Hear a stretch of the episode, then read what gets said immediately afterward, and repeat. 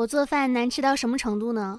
难吃到我朋友觉得跟我一起做饭录视频可能会火，为此他不惜横跨整个北京城要来我家跟我一起录做饭的视频。瞎说！我做饭明明就很好吃，他这就是在诋毁我。你们说，搞不好哪天我真的录电台没有火，录做饭的视频火了。他说每次做饭都跟屎一样。特别的减肥。Hello，我亲爱的听众小可爱们，你们还好吗？又到了我们愉快的周四啦。不过这期节目出来的时候，我觉得差不多应该要到周五了。毕竟，毕竟现在已经九点五十三分，整点报时。整点报时难道不应该是九点、十点、十一点这样叫整点报时吗？九点五十三分叫什么整点报时啊？我不管，我录节目的时候就是整点。哼。欢迎大家继续收听我们的温馨治愈、正能量、暖心暖胃暖被窝的小电台，我依旧是你们的小可爱兔小慧啊！五一假期不知不觉结束了呢，但是今天又是周四啦。到了周四说明什么呢？说明明天就是周五，熬过明天，你也不能放假，因为这周单休。吼吼吼吼！想不到吧？已经立夏了哈，就是夏天已经到来了。你收拾衣服了吗？你衣柜里的衣服是不是还是秋冬装没有换呢？但是现在炎热的天气已经告诉你，你必须要好好收拾收拾衣服啦。但是收拾完之后，你发现最近由于出门实在是太少了，收拾了跟没收拾没啥区别。出门穿的还是那几件衣服嘛。过年买的新衣服我都还没有来得及穿呢。可是，一看到立夏了，换季了，又是想花钱买东西了。买完之后干嘛呢？可是钱放在这里干嘛呢？你想啊。钱放在你这里也是放着，放在别人那里也是放着，对吧？放在别人那里，你还能拿点东西放到你这里。这么一想，是不是买东西也不亏？呸！这是什么歪理？如果你觉得这套歪理对的话，我不建议你把你的钱放在我这里放着。怎么样？是不是很棒？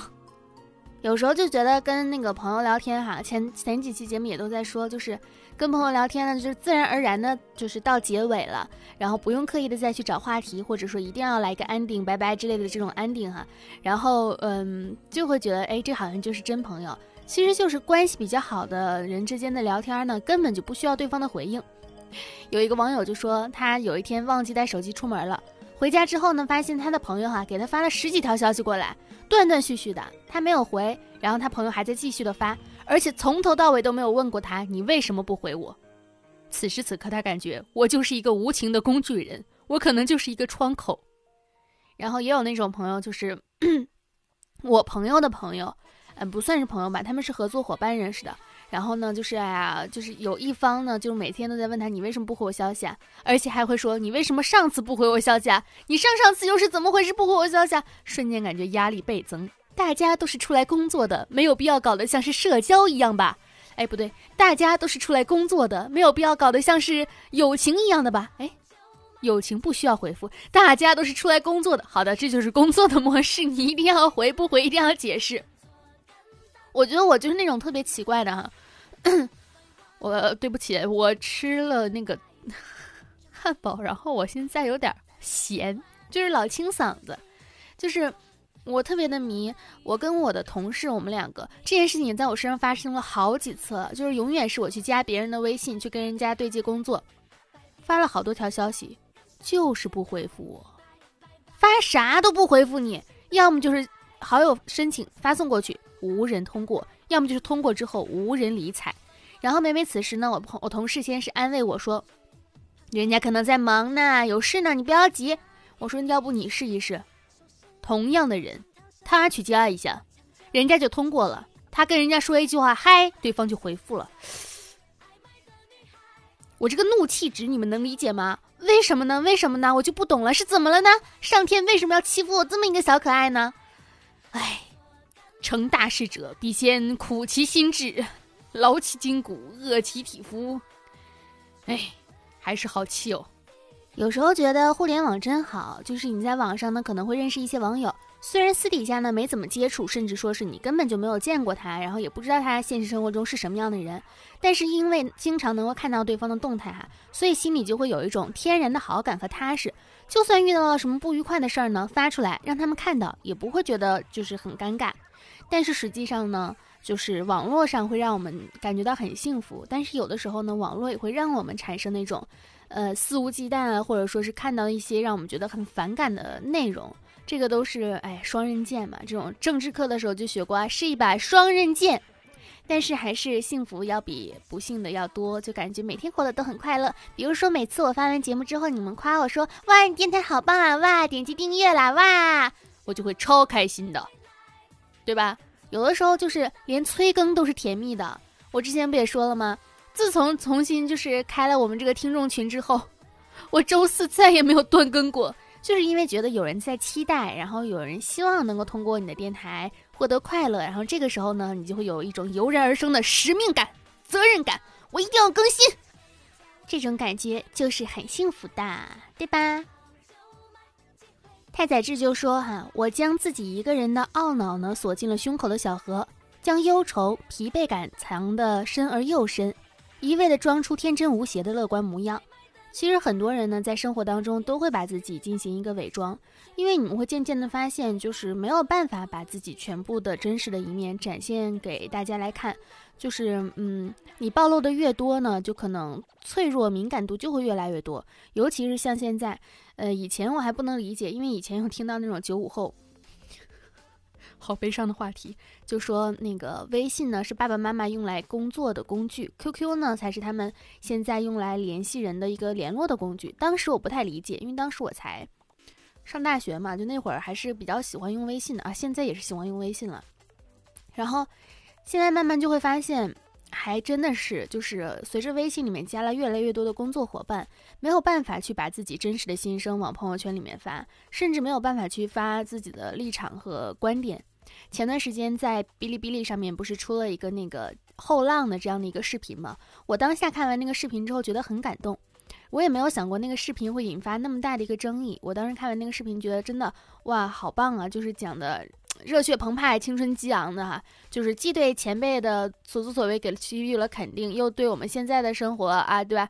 就是给予了肯定，然后又又觉得我们行，就是有一种热血澎湃。但是我又看了一些，呃，其他那些争议的一个帖子，我就觉得争议那方面呢说的也挺对的。其实每一方都会有自己的观点，有自己的思想，有自己的想法。因为在这个世界上，不仅仅是这样一个视频，所有的万事万物，它其实都是有两面性的。所有的东西它不可能说你说的全部是错的，就是一边倒一边推这种东西是不存在的。但是为什么这个视频会引发这么大的争议呢？甚至还会有很多人去把这个。视频转发的，然后归为什么领导层啊，或者说是年龄大了的人呢，然后才去转发，就是转发这波人归为了前浪，然后没有转发，甚至有点反感的，就是说我们这个时代也并不怎么好啊。你看，像这个也不能看，那个也不能看啊，还不如以前的，是不是？就是觉得也不怎么样啊。你这样就是这个视频发出来意义在哪里呢？归为了另外一波，叫做后浪，然后嗯，非常单纯且狭隘的将这两批人给分成了这样，就让就会让我觉得。你转了这个朋友圈，或者说你转了一个微博，你就会被定义成某一种人。那我觉得，如果是这样的一个定义下来来看的话，那这样的所作所为，跟你说的视频里面的所作所为又有什么区别呢？是不是？我当时其实就也挺不开心的，我就想说，没有东西，没有任何的事物和观念是狭隘的，一定要以一个开放的心态去看。现在时代就是在进步了，对吧？就是我们接触的东西也多了，我们的想法也更加的，就是哎呀，我都找不到形容词了。就是我们的想法也更为的宽广，我们能够接触的，然后能够接纳的，能够包容的，应该是更多的、更大的，而不是单纯的狭隘的把你做没做这件事情，你对这个人什么态度，就单纯的把你归为了一类人，对吧？哎，我说的这么复杂，我只想，我想归根到底就是什么呢？就是。嗯，也没什么归根到底了，就是要宽容，要去接纳。首先要接纳自己，然后再是接纳别人，然后不要暴躁。而且就是人和人之间的情绪呢，是可以相互的去感染和影响的。按道理来说呢，就是呃，像是前段时间我也有讲，就是这个罗翔说刑法啊。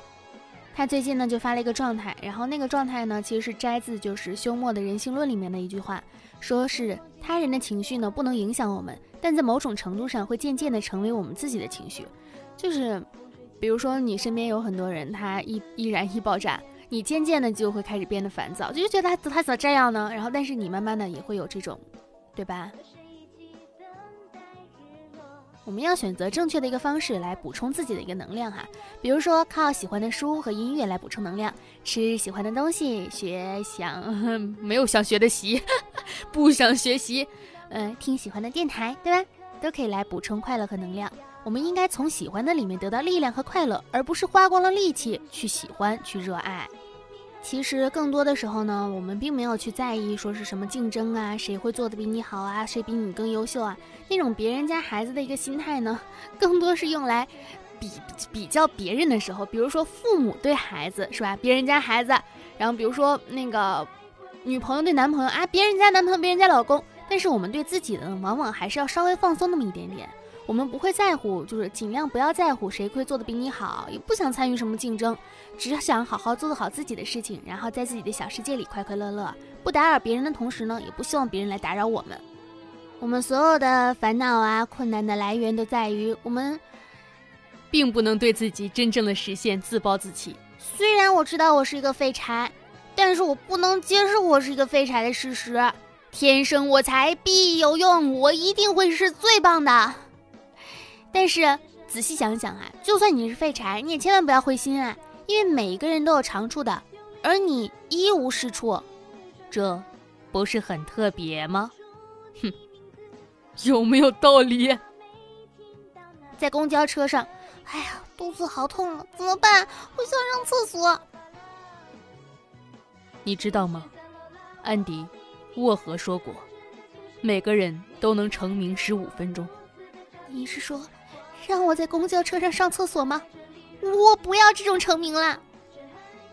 经常会有这种墨菲定律啊，就是，嗯，越在外面就越容易出事儿。我经常就是，比如说从商场里面走出去，非常想上厕所了，然后或者是在公交车上干嘛干嘛的，突然之间晕车了，感觉自己挺开心的，刚刚出门，马上就开始难受了。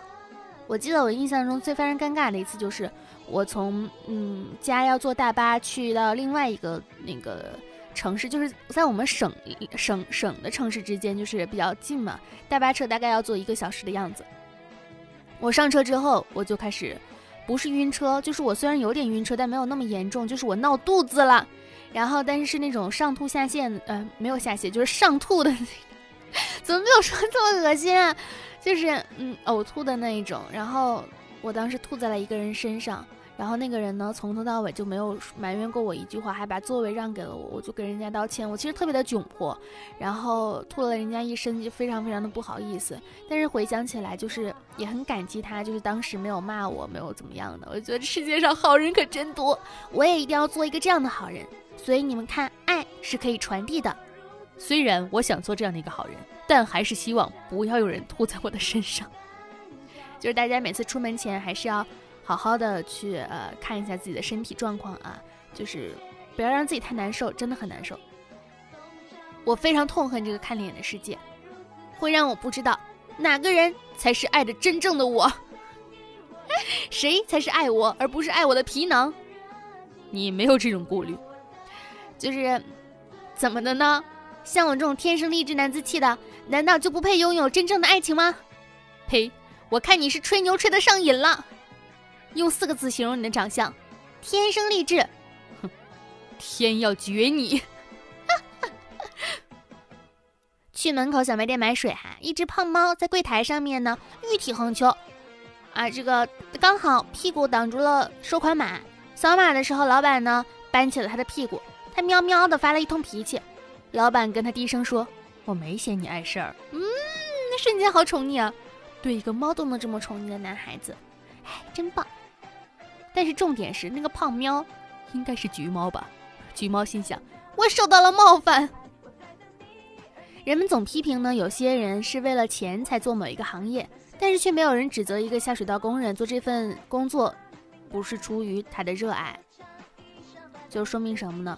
我们总是说，你是不是因为赚钱，然后才去做歌手、做明星、做演员？你是不是为了赚钱，然后才会去啊做这个什么各种各样的职业？但是每个行业呢，都有每个行业的艰辛，每一个行业呢，它都会有每个行业的规则和道理。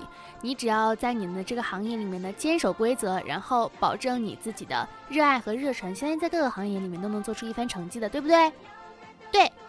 就算你觉得那个行业不适合你，你也会想方设法的去换一个行业的，对不对？对，今天的 彩虹苗苗班开课啦！你的老师兔小慧给你讲课啦。当猫咪开始躺在地板上的时候，你就会知道夏天到来啦。夏天到来了有什么用啊？我的新衣服没有地方穿。虽然现在疫情已经好了，呃，就是转好了，但大家还是要千万注意，要防护自己。呃，就是看热搜啊，或者看新闻的时候呢，还是要尽量的去注意一下，因为毕竟没有彻底的好转嘛。呃，心态上还有，尤其是一些在国，我不知道我的听众有没有在国外的听众啊，就是大家还是要好好的注意去保护自己。嗯，我想说，我要再次声明一下，我不是不处对象，我是没人要。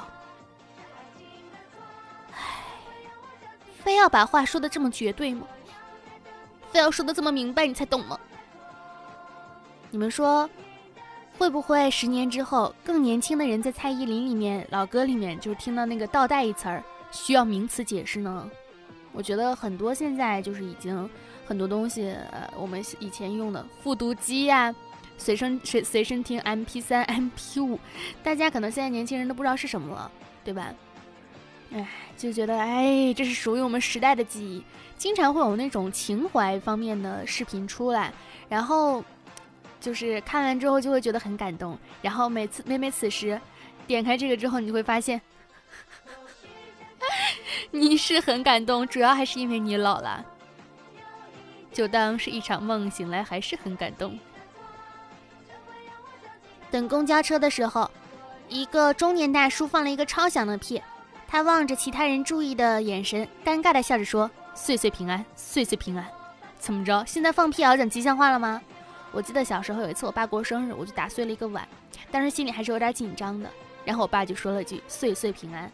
我其实对这个词呢，一直都还挺就是挺有好感的。我觉得这是一个能够缓解尴尬、能够让人比较安心的一个词儿。穷人没有办法把花钱当成是乐趣，只好把省钱。当成是乐趣，唉，眼瞅着就要十五号了，我希望发工资的时候能让我有一种我配不上这么高工资的惭愧，而事实上却是，这点工资根本配不上我的兢兢业业，配不上我的才华，我呸！你们说，被丢掉的小狗会不会在别的小狗面前嘴硬的说？自己从来就是一条流浪狗，从来没有被人丢弃过呢。嗯，下雨天这种天气居然要上班，大晴天这种天气居然也要上班，刮风天这种天气居然要上班啊！下雪天这种天气怎么要上班啊？归根结底，我为什么要上班啊？不上班，那就上学好了。嗯，现在马上也要到了我们就是中考和高考的时候了，因为下个月马上就要六月份了，时光荏苒，岁月如梭，白驹过隙。尤其是今年的这样的一个状态，如果你是包括那种大今年的大四毕业生，可能今年的状态呢，对于很多人来讲都是比较难的一个年份吧。但是大家一定要在这个时候好好的去，呃，不要去轻言放弃，然后也不要去。就是得过且过，不要真正的去享受这个假期，因为这不是一个悠长的假期，这只是一个短暂的一个休整，并且还是在一个相应的一个跑道上，你还要去坚持、去加油、去好好的努力啊！就是一定会过去的。我们现在可能说是觉得我们正在经历着一个时代的一个洪流的变化，但是实际上呢，每个年代、每个年代的人都会有这样的一个经过了属于他们那个年代。发生的一件事情，然后这件事情呢，在他们那里就是可能觉得这已经是一个世纪性的唯一的一件事了。不信你可以问问你的父母亲人，问问他们当年经历过哪些事情，然后你看看，觉得他们经历的那些事儿，在你眼里是不是事儿？或者说，你现在经历的这些，他们会觉得，哎，是大事儿还是小事儿，对不对？就可以去聊一聊啊，好好跟人聊聊天，然后好好的读书，好好的加油生活，一切都会越来越好的。然后，嗯，希望，哎，现在祝福是不是有点早？现在祝福太早了，反正就是希望大家能够好好的加油啊。作为问了就能得到答案的人呢，我们总是不敢问，因为我们和你一样啊，将透露当做是付出。我们不知道自己值不值得你要去付出，但是呢，相信所有的事情都会朝着好的方向去发展。一天一小步，一年进步三百六十五小步，想一想是不是很棒呢？好啦，本周四的小电台到这里就结束啦，感谢大家的收听。这里依旧是你温馨治愈、正能量的小电台。听完这期节目，你有没有心情好一点呢？如果心情好一点的话，记得点一下关注。然后我的新浪微博呢是浮夸的大哥兔小慧，浮夸的大哥兔小慧会分享一些我的日常生活啊，然后啊，对吧？